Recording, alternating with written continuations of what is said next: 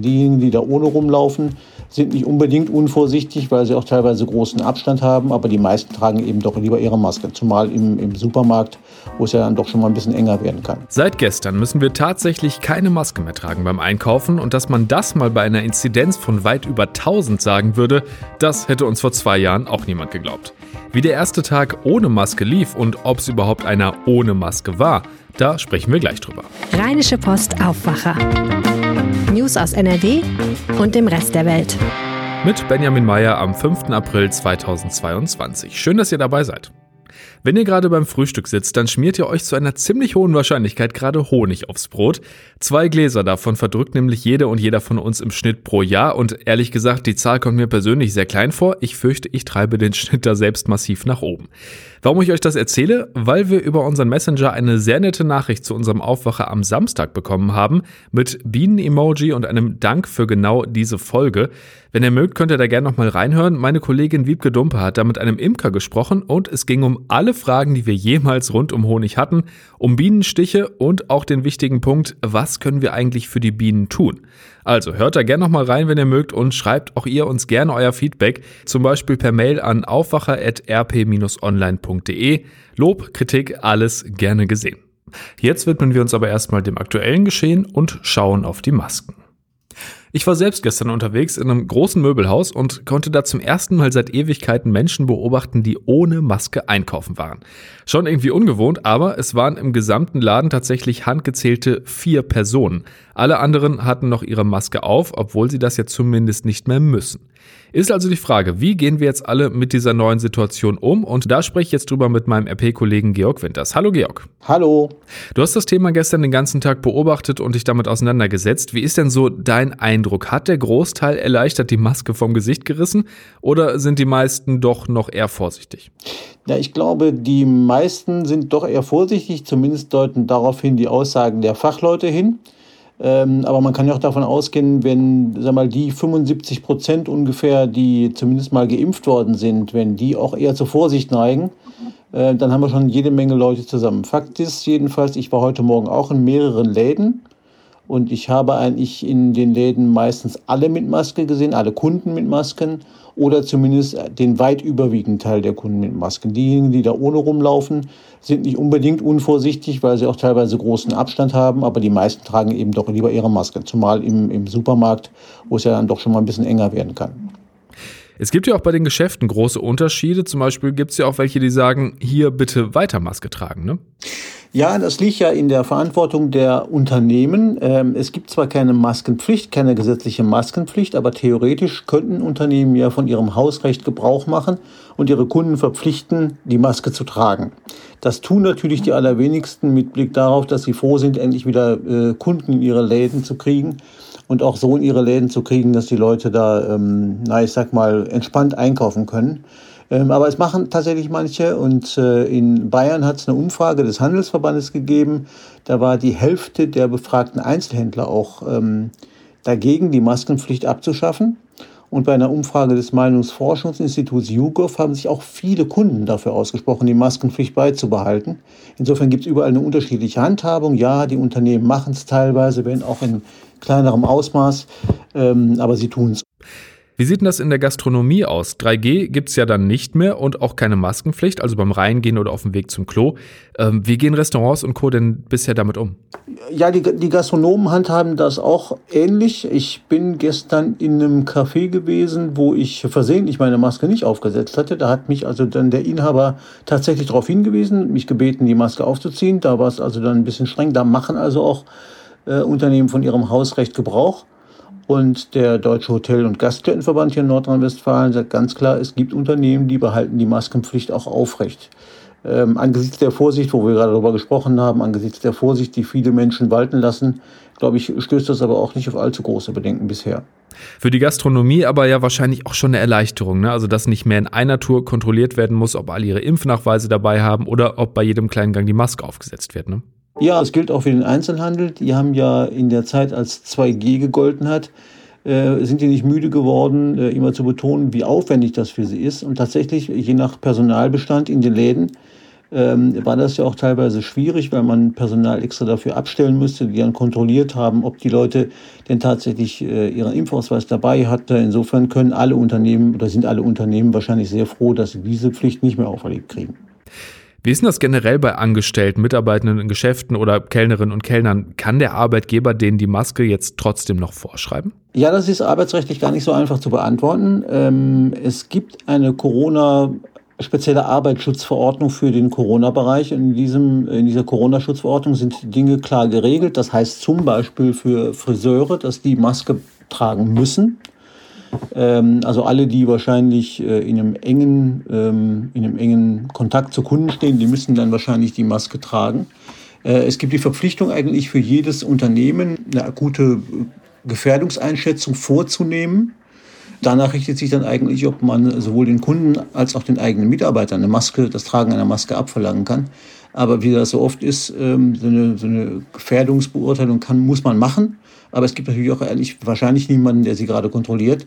Insofern ähm, glaube ich, ist da der Druck nicht so groß. Andererseits sind die Unternehmen natürlich auch äh, sehr leicht oder oft bereit, so eine Gefährdungsbeurteilung vorzunehmen, weil sie auch um ihr eigenes Personal sonst bangen müssten. Und äh, vor allen Dingen in der Modebranche ähm, gab es Unternehmen, da haben äh, Mitarbeiter sich mit Corona infiziert, sind dann ausgefallen. Und das ist natürlich auch nicht im Interesse des Arbeitnehmers, weil je weniger Personal er zur Verfügung hat, umso weniger Kunden kann er auch bedienen. Was erwartet man denn so für die nächsten Wochen? Ist das jetzt so eine Übergangsphase, in der alle noch nicht so richtig wissen, na, Maske auf, Maske ab? Oder bleibt das erstmal so? Also ich persönlich glaube, dass das vorerst erstmal so bleiben wird. Ähm, ich habe mit mehreren Vertretern des Einzelhandels gesprochen, die sagen auch, dass sie den Eindruck haben, die Menschen blieben vorerst mal vorsichtig. Ähm, wenn man bedenkt, wir haben uns zwei Jahre lang an die Masken gewöhnt äh, und die meisten von uns sind ja auch gut damit klargekommen. Und es ist ja auch kein, keine große Einschränkung während der, na ich sag mal 10, 15, 20 Minuten, halbe Stunde, die man vielleicht mal im Markt verbringt, eine Maske zu tragen. Ähm, das ist ja alles nicht so problematisch. Ähm, ich glaube, wenn man sich die aktuellen Infektionszahlen anguckt, auch wenn die sinken derzeit, aber sie sind noch sehr hoch, und da ist eigentlich, glaube ich, die Maske ein nach allem Dafürhalten geeignetes Instrument, um die Infektionszahlen zumindest äh, nicht noch höher nachsteigen zu lassen. Vielen Dank dir für die Infos und für die Einordnung. Bis dann. Tschüss. Auch in den Schulen gibt es seit gestern keine Maskenpflicht mehr und daran gibt es tatsächlich viel Kritik, sowohl von der Landesschülerinnenvertretung als auch von der Schulleitungsvereinigung NRW. Viele hätten damit zumindest gerne bis nach den Osterferien gewartet. Mehr dazu, wie der erste Tag ohne Maskenpflicht im Unterricht gelaufen ist, lest ihr in der Rheinischen Post oder bei RP Den Link dazu findet ihr in den Show Notes. Und noch ein kleiner Service, falls ihr gerade im Auto oder Zug in Richtung Norden sitzt. Es gibt zwei Bundesländer, in denen all das im Moment nicht gilt. Und das sind der Stadtstaat Hamburg und Mecklenburg-Vorpommern. Die haben sich komplett als Hotspot ausgerufen. Heißt, da gilt zum Beispiel weiterhin die Maskenpflicht beim Einkaufen. Und damit zurück nach NRW und zwar ganz konkret nach Düsseldorf. Wer da mal eine Stadtrundfahrt gemacht hat, dem hat der Tourguide sicher in Oberkassel zwei silberne Smarts gezeigt. Die standen links und rechts von einer Garageneinfahrt und haben 2018 bundesweite Bekanntheit erlangt. Jetzt sind diese Autos weg. Michael Höhing aus dem Aufwacherteam, fangen wir bei der Geschichte mal ganz am Anfang an. Warum standen diese beiden Smarts da eigentlich und warum waren die so bekannt? Ja, der Hausbesitzer aus Oberkassel, der hat ein großes Haus mit einer recht großen Garage, hatte aber immer wieder ein Problem mit seinem Auto, da richtig rein und rausfahren zu können, weil andere Anwohner da immer doof geparkt haben. Da ist ihm dann die Idee mit den Smarts gekommen und hat die Autos dann links und rechts von der Einfahrt am Bürgersteig geparkt und sich quasi so zwei motorisierte Poller dahingesetzt. Die Smarts blieben einfach da stehen, jahrelang. Die mussten nur zwischendurch mal zum TÜV, das rein und rausfahren, das war für ihn jetzt überhaupt kein Problem mehr, logischerweise, weil er ja selbst da eigentlich geparkt hat. Die Anwohner, die mussten sich dann einen neuen Parkplatz suchen. Ja, kann man so machen, wenn man das Geld für zwei Smarts über hat. Ähm, auf die Idee muss man aber trotzdem erstmal kommen. Ist denn das so erlaubt? Ja, es ist natürlich eine sehr kreative Lösung. Einen Poller oder einen Zaun hätte der Hausbesitzer da eben nicht hinstellen dürfen, aber gegen zwei Autos auf dem Parkstreifen, da spricht eben nichts gegen. Das hatte damals auch die Stadt Düsseldorf so gesagt. Wenn die Fahrzeuge ordnungsgemäß zugelassen sind und auch TÜV haben, dann könnten die sogar Moos ansetzen und das haben sie teilweise sogar getan. Ich habe ja schon gesagt, jetzt sind diese beiden Autos weg. Äh, weiß man warum? Das Haus steht in Oberkassel an einer Kreuzung und da gab es 2021 insgesamt vier Autounfälle, weil man wegen parkender Autos da eben nicht ganz so gut gucken konnte. Nicht nur die Smarts standen da manchmal im Weg, sondern alle anderen Autos an der Seite auch. Die Stadt Düsseldorf hat jetzt für den kompletten Abschnitt ein Halteverbot eingerichtet und da hat dann auch der Hausbesitzer reagiert und seine zwei Smarts dann umgehend weggefahren, bevor er ein Knöllchen kriegt. Für ihn ist das ja auch überhaupt gar kein Problem. Durch das Halteverbot kann er jetzt niemand seine Einfahrt blockieren und und mit den Smarts kann er, wenn er möchte, jetzt auch irgendwo hinfahren. Wo die Autos im Moment aber sind, das weiß man nicht. Die bekanntesten Autos Düsseldorfs sind verschwunden und damit geht dann auch eine kuriose Geschichte zu Ende. Danke, Michael. Jo, sehr gerne. Und ein Foto von diesen Autos vor dieser Einfahrt findet ihr übrigens bei RP Online. Den Link dazu wie immer in den Show Notes. Schauen wir auf das, was gerade sonst noch wichtig ist. Und da sind wir nochmal bei Corona. Kommt für alle, die jetzt gerade in Quarantäne sind, zu spät. Aber bei den aktuellen Zahlen wird das für viele in den kommenden Wochen spannend. Ab dem 1. Mai soll es keine Verpflichtung mehr geben, sich mit Corona in Isolation zu begeben, sondern nur noch eine dringende Empfehlung. Darauf haben sich gestern die Gesundheitsminister von Bund und Ländern geeinigt. Eine Ausnahme sind dann nur noch Beschäftigte in Gesundheits- und Pflegeeinrichtungen. Da soll es weiter eine Quarantäneregelung über fünf Tage geben. Ein Ziel der Lockerung ist wohl, dass massenhafte Personalausfälle bei hohen Infektionszahlen vermieden werden.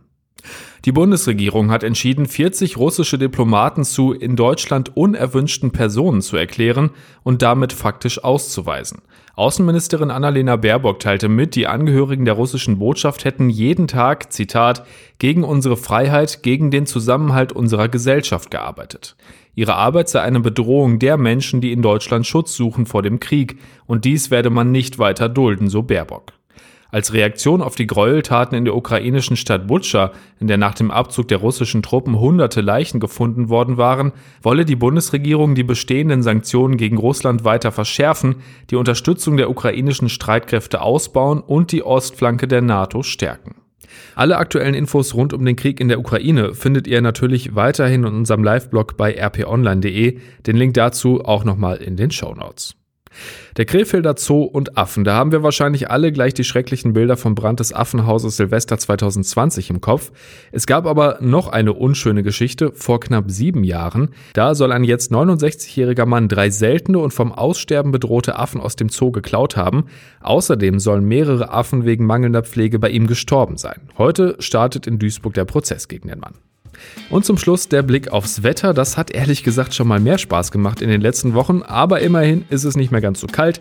10 bis 13 Grad kriegen wir heute. Frühlingshaft wird sich das aber trotzdem nicht anfühlen. Es kommt nämlich wieder gut Regen runter im Laufe des Tages und auch morgen wieder viele Schauer bei dann ähnlichen Temperaturen wie heute. Und das war der Aufwacher am 5. April 2022. Habt einen schönen Dienstag und bis dann. Mehr Nachrichten aus NRW gibt's jederzeit auf RP Online. rp-online.de